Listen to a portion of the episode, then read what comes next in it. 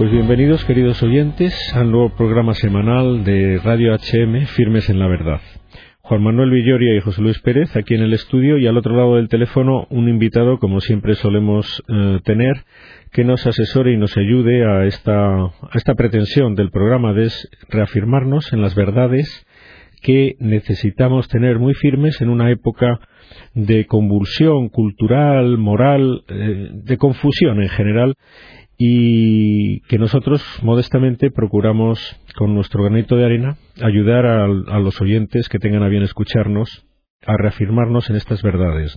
Le paso a presentar a, María Alonso. Mm, bienvenida a nuestro programa, María, desde, desde la Comunidad de Madrid. Muchas gracias. Eh, Encantada de estar con ustedes. Muchas gracias. María Alonso es especialista en medicina familiar y comunitaria y además es una persona experta en cuestiones educativas sobre las que publica mm, periódicamente tiene tutorías eh, a este respecto, charlas a padres. Es una persona inquieta y formada en el tema educativo.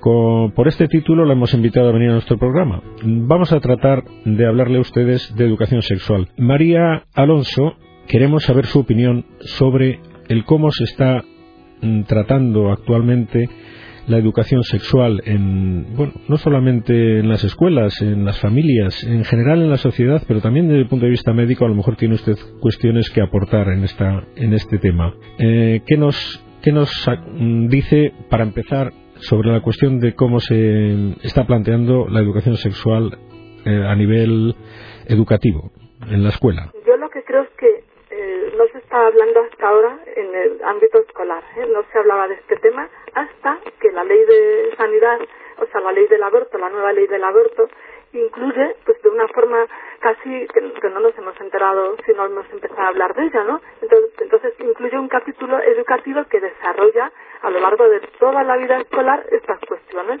Entonces, claro, empieza a inquietar la forma con la que está escrita la ley eh, pues es con una terminología exquisita pues que habla pues, de prevención y se establece como de un modo eh, puramente sanitario, ¿no? De prevención de, enfermedades de transmisión sexual, de prevención por la preocupación de mujeres que abortan, con los embarazos, o sea, son cuestiones que hay en el ambiente y que las sacan a flote pero lo que proponen pues es una terminología que se utiliza eh, para mi gusto pues errónea no porque eh, y además se equivoca para los padres como que tranquiliza y duerme un poco. Entonces por ejemplo eh, se habla pues con como de sexo seguro no y de, de, sexualidad responsable. Todo eso parece que nos tranquiliza no porque porque parece que todo el mundo quiere estar de acuerdo en eso. Y sin embargo eh, la forma de enfocar en la práctica todo eso, eh, pues no tiene nada que ver. Entonces, eh, por ejemplo, decimos el sexo seguro, ellos para ellos es la potenciación por encima de todo del preservativo. O sea, llevan todas las campañas aplicadas año tras año, cada cierto tiempo, ¿no? En, población mayor, o sea, de juventud para arriba, ¿no? Pero ahora lo trasladan al ámbito escolar sin que ninguna de las campañas haya demostrado su eficacia en España, ni muchísimo menos, con lo cual la tasa de abortos ha ido aumentando y, no, no existe. Lo que vamos a conseguir con eso es, lógicamente, una precocidad de inicio de relaciones, o sea, una mayor exposición al riesgo, ¿no? Entonces, si lo que busca es eh, prevención, lo que vamos a hacer es adelantar el riesgo y, por tanto, eh, pues nos podemos preocupar porque va a haber más casos, eh, lógicamente. Sí, no, no, efectivamente, es, una, es un planteamiento ya de fondo mm, erróneo y criticable el, el cómo lo plantea el, en el actual gobierno, las, actuales autoridades sanitarias y educativas de este país, fomentan la práctica del sexo de, sin, sin ningún tipo de regulación y, lo único que le preocupa son las posibles consecuencias que ellos llaman negativas, algunas de ellas sí que son negativas, ¿no? que son las, enfermedades de transmisión sexual, pero y los embarazos que lo consideran ya de entrada una enfermedad más eh, de riesgo ¿no? de la conducta sexual, ¿no es así?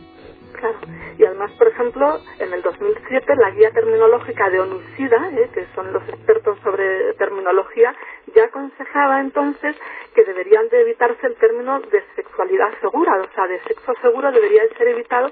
¿Por qué? Pues porque debería ser utilizado, cambiado, decían ellos, por, por la terminología de, sexo más seguro, o sea, intentando entender lo que podrían decir en, la forma de verlo, sería en todo caso, ¿por qué? Pues porque lo que intentamos o sea, lo único que realmente evita el riesgo es no exponerse a él, ¿no? Entonces da una falsa idea, ¿no? Entonces, por supuesto, a pesar de que en el 2007 se dijo que no se debía utilizar ese término, sin embargo, políticamente se ha debido, se ha seguido empleando, ¿no? Y, entonces, bueno, lo mismo pasa con la, el término de sexualidad responsable y todo eso, ¿no? Y, lo que nosotros lo entendemos, ¿no? De otra forma, de, de un modo mucho más amplio. La, responsabilidad es asumir las consecuencias, eh, controlar nuestras emociones, elegir adecuadamente, educar para la responsabilidad, ¿no? Para, para el amor, para el valor de la espera, ¿no? Todos esos son valores que nada tienen que ver con lo que se va a venir, se va a poner en marcha, ¿no? Podríamos decir que, la educación sexual se está olvidando de lo que siempre fue. yo recuerdo en, la época en la que yo era niño y se empezaba, me empezaban a educar en cuestiones morales, que pues prácticamente no era necesario hablar de eh, instrucción sexual. Es que casi es una ofensa a la inteligencia, ¿no? De decirle que hay que instruir al, hombre en cómo, mm, en cómo tener relaciones sexuales es una ofensa a la inteligencia. Lo que hace falta instruir al hombre es cómo controlar el impulso que por instinto tiene eh, desarrollado una persona normal, ¿no? Eh, de ahí que la educación correcta desde mi punto de vista, usted me dirá, desde el punto de vista de los educadores, era hablarnos del control, del control de los instintos, de los impulsos desordenados que toda persona tiene en su vida, ¿no? sobre todo en la época de la adolescencia, con el despertar del, de esta, del apetito sexual, eh, pues nos enseñaban al control, nos enseñaban al respeto, al respeto al sexo contrario mm, desde cualquier punto de vista, nos enseñaban a que no nos consideráramos raros porque esperáramos al matrimonio a tener relaciones sexuales. Hoy día todo eso se dice en algún sitio desde su punto de vista.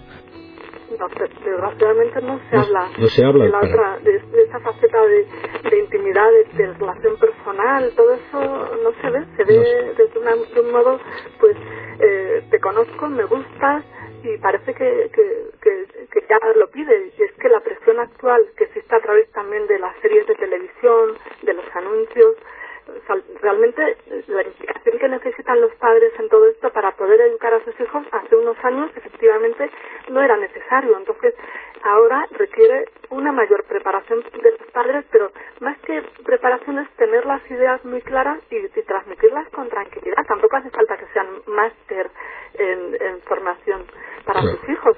O sea, realmente lo que tienen que tener claro es, por ejemplo, eh, la persona se entrega somos cada uno de nosotros como cuatro partes. Entonces no nos entregamos solo en la parte física, ¿no? Sino que tenemos una parte racional, una parte emocional, lo que sentimos, las emociones, y una parte espiritual, que es la, la que da sentido a lo que hacemos. Entonces, con todas estas campañas y todo lo que se quiere implantar en los colegios, lo que está haciendo es una educación basada puramente en la parte física de la persona, ¿no? Entonces todo lo demás que son las emociones, o el amor, el, decir, yo me entrego a ti en la verdad, ¿no? Busco en la verdad porque te quiero a ti y no hay nadie más que tú, pues todo eso se anula. Entonces, las otras partes de la persona, la parte espiritual es el sentido por lo que yo hago esto, ¿no? Y, y para toda la vida, el valor de verdad de, para siempre. Todo eso si, si lo tenemos muy claro, es posible transmitirlo, pero, pero hay que, hay que, ahora tenemos como una alarma tremenda de que todo esto pueda ser transmitido de padres a hijos, fundamentalmente, ¿no? Pero el problema es que han tomado la directa ¿eh? y, por ley directamente va a ser de otro modo, ¿no? Bueno, van a intentar que sea de otro modo, porque mm, supongo que que todos los padres responsables, entre ellos los que estén despistados, vamos a intentar que a través de, nuestra modesta influencia pues se den cuenta de que no tiene por qué ser así, de que eso es negativo. Eh, nos ha hablado de, varias esferas, eh, de la, emocional, la espiritual, la física.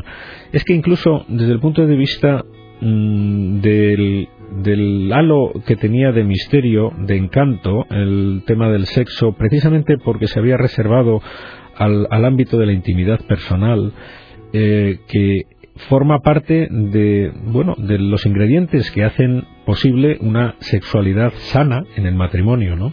Ahora mismo eh, pues por, iba a decir gracias, no, todo lo contrario, debido a que se está metiendo en nuestra cultura Mm, tanto del cine como de la televisión, pues escenas explícitas de sexo en la publicidad, pues falta de pudor absolutamente en, en, cuanto al trato de las imágenes del cuerpo humano.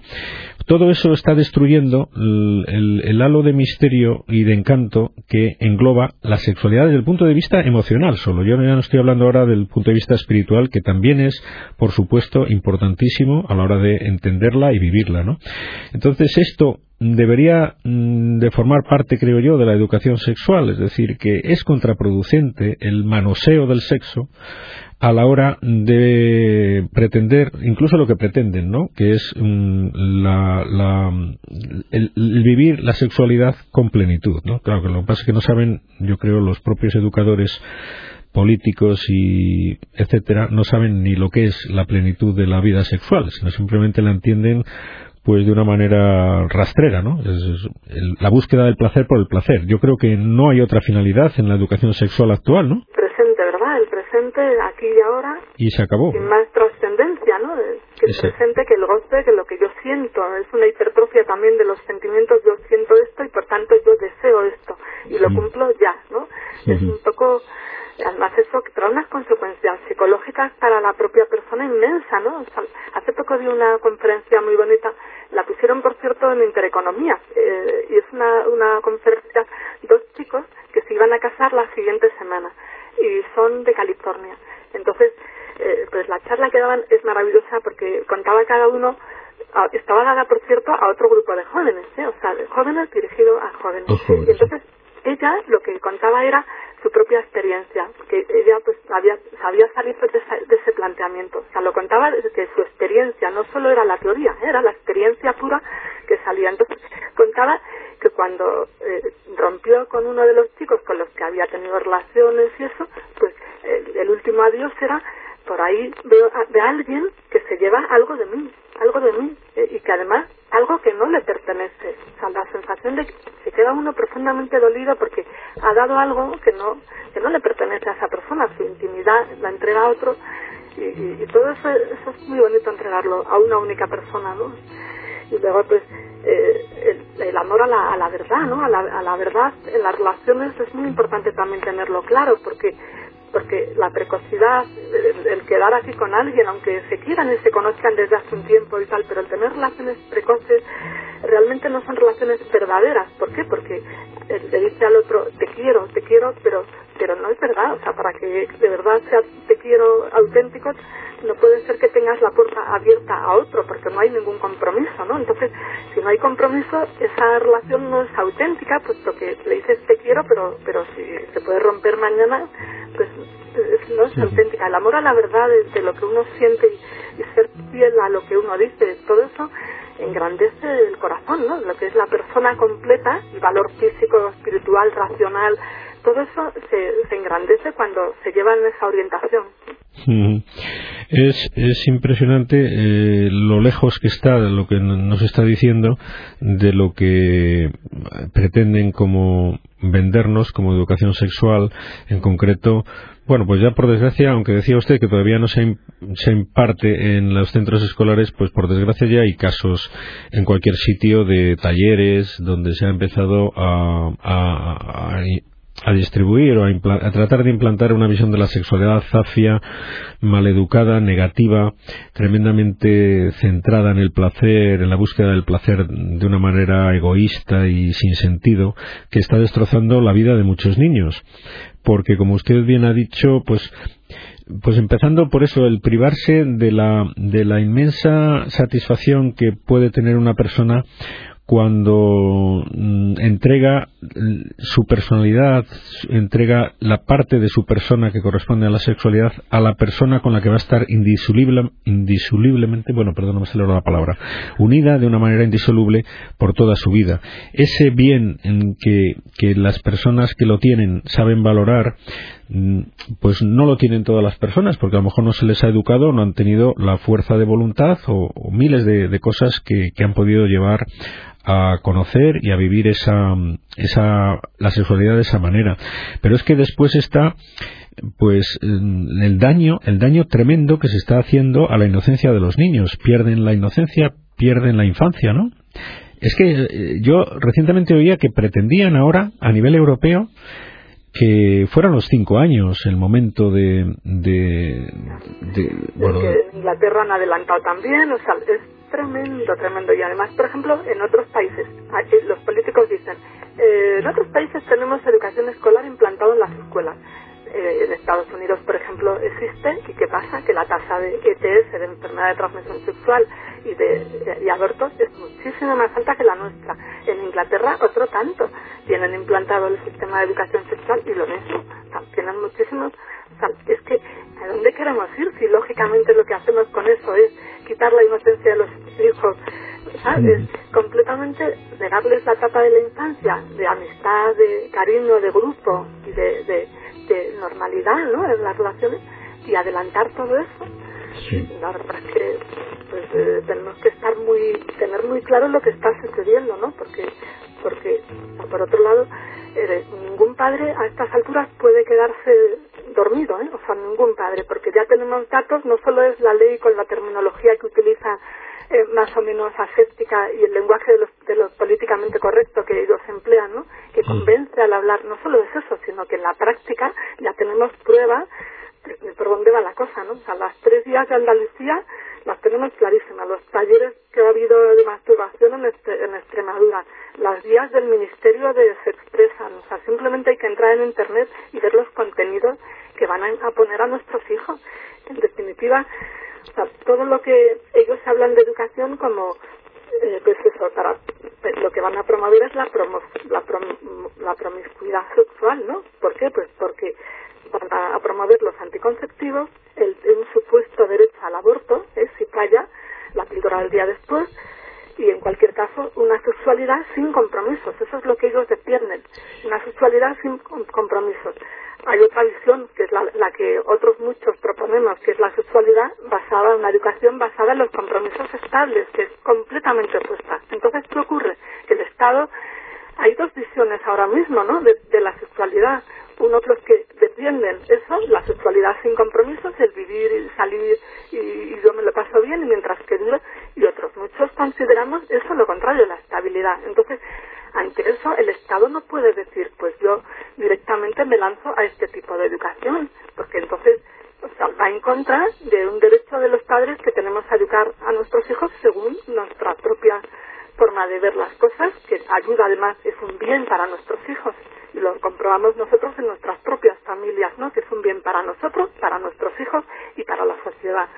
Entonces, pues esa, esa doble visión hay que tomar partido, ¿no? Entonces que sepamos que la educación que se va a dar a través de los medios sanitarios, ¿eh? de los talleres y todo lo que entra a través del colegio, pues va a ser eh, promoción de anticonceptivos, derecho al aborto, píldora al día después y una sexualidad sin compromiso sin compromisos e incluso aberrante, ¿no? Que, pretende y consigue la, la, degradación, es decir, la perversión, porque son auténticos actos de perversión sexual los que aconsejan también a nuestros hijos, pero que efectivamente hay denuncias incluso por parte de algunos padres y es bueno, el, creo yo, el animar a todos los padres a que hagan denuncias cuando se enteren de que en el centro escolar de, en el que asisten sus hijos se ha dado una charla, o se pretende dar una charla, mejor evitarlo, se pretende dar una charla mm, con contenidos claramente perversos, ¿no? Es decir, que van en contra, como usted bien dice, van en contra de la, mm, de la visión de la sexualidad que queremos para nuestros hijos. Es decir, que esto es lo, lo que quizás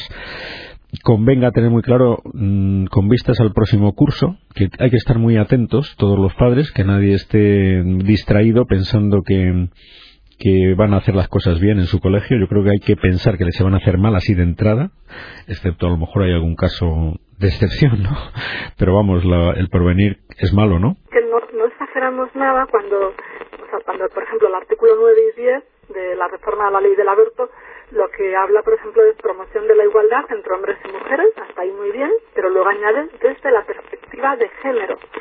El que no sepa todavía que es desde la perspectiva de género debe de enterarse porque le va a influir a sus hijos, ¿no? Desde la perspectiva de género quiere decir que el sexo se construye, o sea, es algo que, que elige el chico. Entonces plantea dudas en un chaval inocente, de a mí quién me gusta, yo quién soy, y bueno, ya decidirás, y todo eso con ejemplos, con cuestiones prácticas divertidas, y realmente es un poco preocupante, ¿no? Eh, cuando el artículo 9 y 10 dice, por ejemplo, reconocimiento y aceptación de la diversidad sexual, ¿no? Una cosa es reconocerlo y aceptarlo, y otra cosa es educar en que la bisexualidad, la transexualidad, la homosexualidad, pues es algo que pueda ser elegido así como, como que podamos verlo moralmente bueno, distinto. Una cosa es la aceptación de las personas y otra cosa es, de los de los hechos y, como normalización de las conductas, crear dudas, todo eso realmente esto es un proyecto ideologizante, ¿no? Claramente. Peligroso, además, muy peligroso. Sí, además que esa es una de las ideas que van a intentar y que están intentando descaradamente implantar, que la transexualidad y la homosexualidad hay que conocerla e incluso desde el punto de vista práctico van a intentar que nuestros hijos conozcan mediante imágenes, mediante prácticas esto, si no lo evitamos a tiempo. No hay que chuparse el dedo, es mucha la malicia que hay en proyecto y tenemos la obligación los padres de proteger a nuestros hijos. El que no los proteja no está cumpliendo su misión de padre y de educador, ¿no? Así es que mm, me dicen aquí que nos queda muy poco tiempo. Eh, se lo dejo a usted exclusivamente para que nos diga eso que, que no le ha dado tiempo a decir hasta el momento, porque se nos acaba. Muy bien, pues yo por mi parte diría a los padres, eh, es fundamental ponerse las pilas, fundamental. Entonces, ante toda charla habría que pedir al colegio, pero no ante, cuando llegue el momento, sino eh, previamente, con antelación, comunicar ya, o como muy tarde en septiembre, que cualquier charla o, taller que se implante, pues que tienen que pedir el consentimiento, deben de pedir la charla con antelación al ponente, qué materiales se van a dar y quiénes son los ponentes que, de qué asociación, ¿eh? todo eso para que los padres puedan dar el consentimiento informados. ¿eh? y, y, luego los debe haber una participación inmensa de las asociaciones de padres, las AMPAs, eh, tienen que tener una participación activa y vigilancia de todos estos contenidos, ¿no? Eh, porque el Estado, digamos que se apoya en nuestra pasividad, o sea que si nosotros somos ahora mismo eh, pasivos, el Estado llegará hasta donde pueda y va a corromper a nuestros hijos que no queremos que sean corrompidos. Entonces hay que poner en este experimento hay que poner un, fin y para eso estamos los padres, ¿no? Muy bien, sabiendo pues que además es nuestro derecho y que el intentar eh, por parte del Estado el, usurpar ese derecho de momento es anticonstitucional, eh, que también nos ampara la legislación vigente ahora en España y que por lo tanto hay que animar a que incluso desde el punto de vista jurídico se luche contra esta pretensión nefasta y perversa del gobierno actual. Le agradecemos muchísimo el, que haya estado con nosotros eh, y sin duda habrá servido lo que nos ha dicho para mm, alertar y animar a muchos padres a, seguir cumpliendo o a empezar a cumplir con su obligación de, proteger la intimidad y la educación de sus hijos en un tema tan importante. Muchísimas gracias y... Gracias a vosotros y que el mensaje llegue de verdad. Bueno, así lo esperamos. Hasta otra vez. Gracias. gracias.